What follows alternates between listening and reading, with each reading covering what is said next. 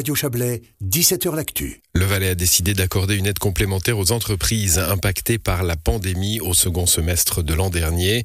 Ce soutien s'adresse à des secteurs ciblés qui ont particulièrement souffert des restrictions euh, décidées par la Confédération. Bonsoir Christophe Darbelay. Deux volets, hein, Christophe Darbelay, le secteur de l'événementiel, des voyages, des loisirs, euh, y compris les, fitness. Euh, et puis un autre volet, les discothèques, bars de nuit et, bains thermaux. Euh, tous des secteurs qui ont, qui ont particulièrement souffert et puis qui ont, qui, ont, du mal à reprendre. Hein. C'est exactement ça. Donc on a des secteurs qui ont souffert depuis le début de la crise. Vous avez dit l'événementiel, les voyages et les loisirs, y compris les fitness. Cela euh, devait être aidé à notre sens.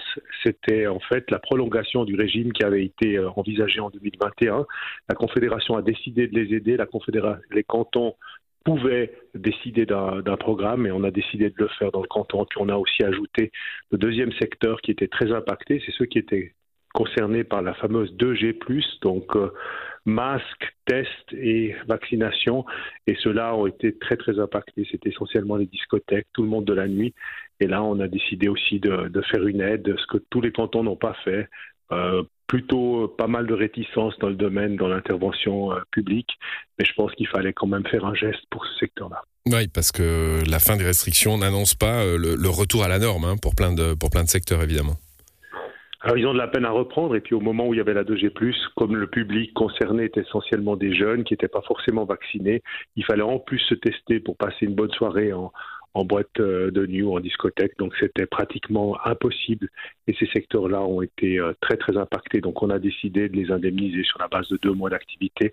C'est un geste, c'est une indemnisation, mais on est vraiment là dans les cas de rigueur des cas de rigueur.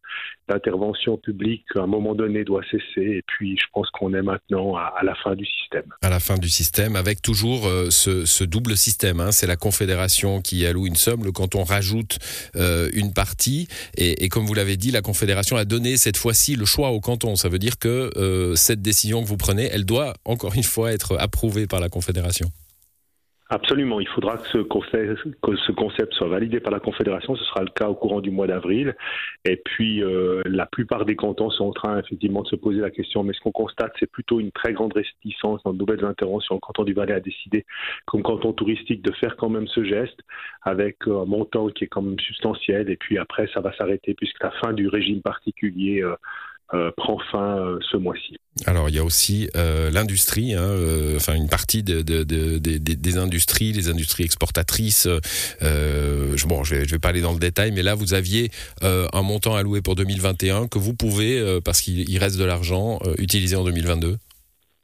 C'est un montant qui a été effectivement alloué par le Parlement et aussi sur proposition du, de députés euh, en 2021 et sur les 15 millions qui étaient octroyés, il y a que 12 millions, pardon, 12 millions sont encore à disposition, 3 millions ont été utilisés.